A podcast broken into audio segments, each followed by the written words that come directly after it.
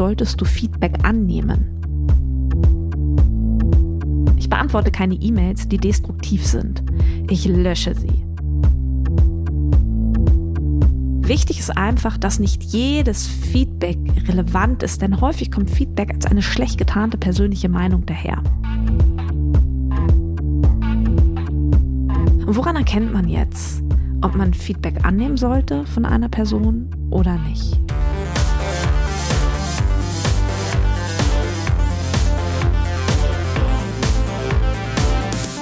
Hi und herzlich willkommen zum Podcast von Raketerei. Ich bin Imke, Gründerin, Mentorin, Ideengeberin, Partnerin in Crime. Ich unterstütze Musikerinnen dabei, sich eine unabhängige, selbstbestimmte und profitable Karriere in der Musikbranche aufzubauen.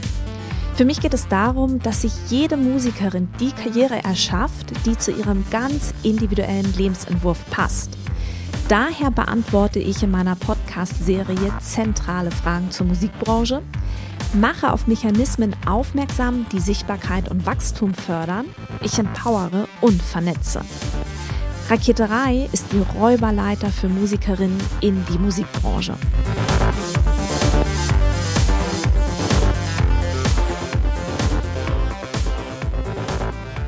Ich möchte heute über ein Thema sprechen, das mir nicht nur sehr am Herzen liegt, sondern das auch ein sehr sensibles Thema ist. Und ich habe überlegt, ob ich diesem Thema einfach mal eine Podcast-Folge widme oder nicht. Und ich habe mich entschieden, es zu machen.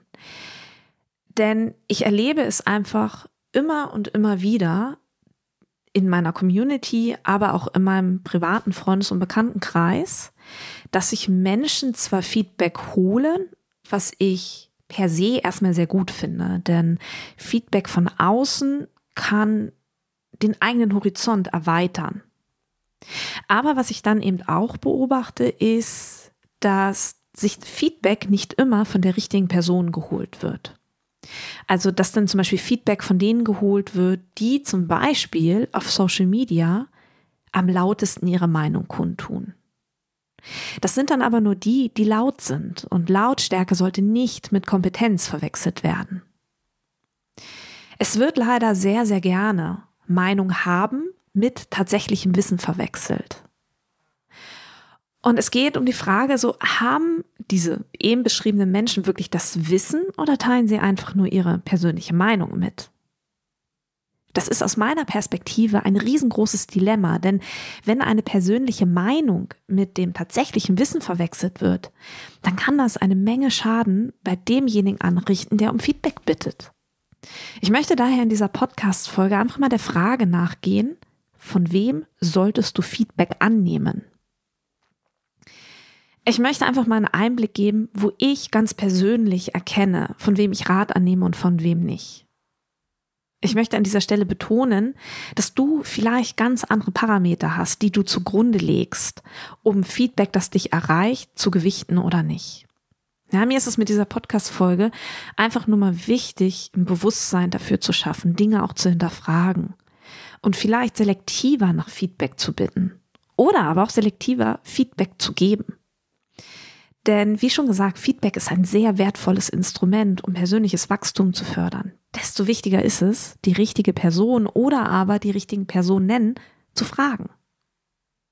Und woran erkennt man jetzt, ob man Feedback annehmen sollte von einer Person oder nicht? Wenn es für mich persönlich darum geht, zu erkennen, ob ich einen Ratschlag annehme oder nicht, ist, dass ich abchecke, ob mein Gegenüber Zusammenhänge erkennt. Also wie meine ich das? Ich achte zum Beispiel darauf, ob die Person, die mir Feedback gibt, in der Lage ist, komplexe Informationen zu verstehen und diese verständlich und vielleicht auch konstruktiv zu vermitteln. Na? Also geht er oder sie zum Beispiel auf meine Nachfragen ein? Und auch wie geht er oder sie auf meine Nachfragen ein? Also konkret und präzise?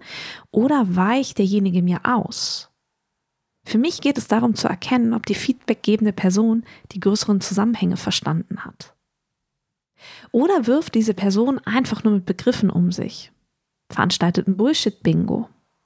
Für mich steht hier fundiertes Wissen mit Nachplappern gegenüber. So ein Satzanfang wie, ich habe mal gehört das wow, da werde ich sofort hellhörig. Denn Hören sagen ist für mich persönlich keine valide Quelle. Ich habe eine Weile darüber nachgedacht, was für ein Beispiel ich an dieser Stelle nehmen könnte. Und ich bin zu dem Beispiel Facebook Ads gekommen. Als ich angefangen habe, mich mit Facebook Ads auseinanderzusetzen und dieses Thema auch in meiner Community gesetzt habe, habe mich viel Feedback erreicht mit Facebook Ads funktionieren nicht, ich habe irgendwie nur komische Likes auf meiner Seite und, und, und, und. Und wenn ich dann anfing nachzufragen, so, na, wie hast du Facebook Ads geschaltet? Wie bist du vorgegangen? Wie waren deine Einstellungen? Was war das Ziel deiner Kampagne? Da wurde es dann ganz schnell ganz dünn. Und da ist mir aufgefallen, ah, okay, es werden Zusammenhänge nicht erkannt. Und auch wenn Dinge schief laufen, wird es zwar wahrgenommen, okay, das funktioniert nicht, aber es wird nicht nachgefragt, okay, womit kann das zusammenhängen? Und dann wurde auch nicht immer auf Lösungssuche gegangen. Na? Und das muss man, nein, das muss man überhaupt nicht. Das mache ich für mich persönlich. Nachfragen hilft zu erkennen, ob die feedbackgebende Person große ganze Zusammenhänge versteht oder einfach nur das wiedergibt, was er oder sie von anderen gehört hat. Hören sagen. Na? Das ist für mich ganz, ganz wichtig, wenn es für mich darum geht, nehme ich Ratschläge an oder nicht. Ein weiterer Punkt ist Offenheit für Weiterentwicklung. Als ich Raketerei gegründet habe, habe ich für mein Unternehmen Werte definiert.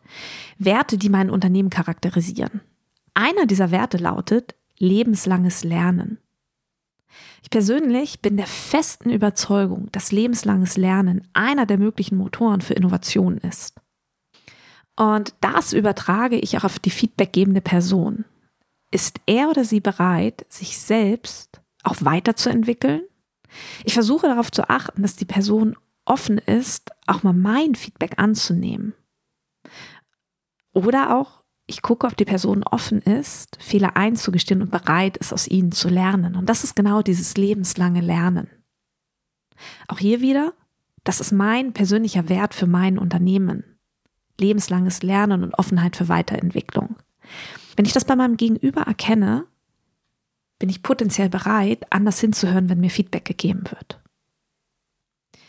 Ein dritter Punkt, den ich für mich definiert habe, wenn es um diese Frage geht, von wem nehme ich Feedback an oder nicht, ist so diese Grundeinstellung zum Leben. Beziehungsweise, ich habe mir hier ein Skript geschrieben, eine positive Grundeinstellung zum Leben. Herausforderungen sind da. Ich denke, da müssen wir uns in der Musikbranche auch absolut nichts vormachen. Aber die Frage ist dennoch, wird sich auf Probleme fokussiert und der Stillstand gelebt oder wird nach konstruktiven Lösungen geguckt und damit stets nach vorne gestrebt? Ich habe irgendwann im Rahmen meiner Arbeit entschieden, dass ich destruktives Feedback keinem Raum in meinem Leben geben möchte. Das heißt, ich gehe zum Beispiel in den sozialen Netzwerken auf diese ganzen Gender-Uwes überhaupt nicht ein. Ja, die geben alle den gleichen hohlen Scheiß von sich. Also, ja, ich block die einfach kommentarlos weg. Ich beantworte keine E-Mails, die destruktiv sind. Ich lösche sie. Messenger-Nachrichten, in denen mir Menschen erzählen, warum meine Inhalte nicht funktionieren können, die beantworte ich erst gar nicht mehr. Das sind Zeiträuber, die nicht nur vom Eigentlichen ablenken, sondern dich auch überhaupt nicht voranbringen, die mich überhaupt nicht voranbringen. Warum sollte ich auf einen Haufen Scheiße meine wertvolle Zeit werfen? Ja? Wenn mir aber Menschen begegnen, die nach Lösungen gucken, die Gespräche zu mir suchen wie, Mensch Imke, ich habe eine Podcast-Folge von dir gehört, da hast du über Thema XYZ geschrieben und ich habe gemerkt, dass das für mich nicht funktioniert. Äh, kannst du mir noch eine andere Perspektive aufzeigen? Ne? Wenn ich merke, da ist Offenheit für ein Gespräch, dem gebe ich super gerne Raum in meinem Leben, weil da merke ich diese positive Grundeinstellung und mein Wert, lebenslanges Lernen. Hey, da ist jemand offen. Aber wenn ich schon merke, okay, jemand geht völlig geschlossen rein und lädt bei mir einfach nur ab, das hat keinen Platz in meinem Leben, in meiner Arbeit. Bist du Musikerin und möchtest mehr Konzerte spielen? So gewinnst du VeranstalterInnen für dich und deine Musik. In acht einfachen Schritten zu mehr Konzert zu sagen. Was du tun musst, sichere dir die Booking-Checkliste mit den acht gedanklichen Impulsen. Denn sie unterstützt dich dabei, VeranstalterInnen für dich und deine Musik zu gewinnen. Trag dich ins verlinkte Formular ein, erhalte die Booking-Checkliste per E-Mail, professionalisiere dein Booking und profitiere ein Leben lang. Wenn es um diese grundsätzliche Frage geht, von wem ich persönlich Feedback annehme, ist ein Punkt, den ich bezeichnet habe als Konsistenz und Zuverlässigkeit. Wie meine ich das? Ich gucke einfach, ob die Person, die da zu mir redet, sprunghaft ist und jede Woche zum Beispiel eine neue Projektidee hat oder eine neue Meinung oder unzuverlässig und irgendwie auch keinerlei Verpflichtungen erfüllt, also die die Person vielleicht aus eigener Entscheidung aber eingegangen ist. Wenn ich merke, das ist nicht vorhanden, dann bewerte ich auch dementsprechend das Feedback, das mich erreicht. Für mich ist es zum Beispiel auch wichtig zu gucken, ob die Person weiß, wovon sie redet. Ja, ich hatte das Beispiel Facebook Ads schon. Feedback zu zum Beispiel Facebook Ads solltest du geben, wenn du bereits selbst erfolgreiche Kampagnen geführt hast.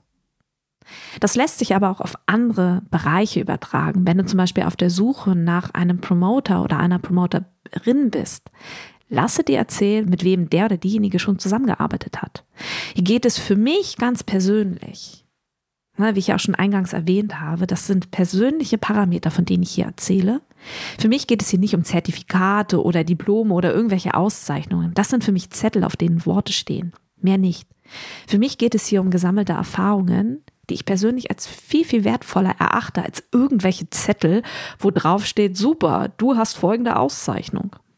Ja, also für mich geht es auch, wenn es darum geht, Feedback anzunehmen und Erlebnisse und Erfahrungen, die derjenige gesammelt hat. Ein wichtiger Punkt ist für mich auch die Zwischenmenschlichkeit. Es gibt diese Energiesauger. Das sind Menschen, die kommen immer nur dann an, wenn sie was wollen. Dann saugen sie alle Informationen aus dir raus und dann ghosten sie dich. Bis zum nächsten Mal. Unfassbar toxisch. Mache ich ganz persönlich für mich mit meinem Unternehmen großen Bogen rum. Respektvolles Miteinander ist für mich eine Grundlage, wenn es darum geht, einzuschätzen, welches Gewicht das Feedback der Person hat.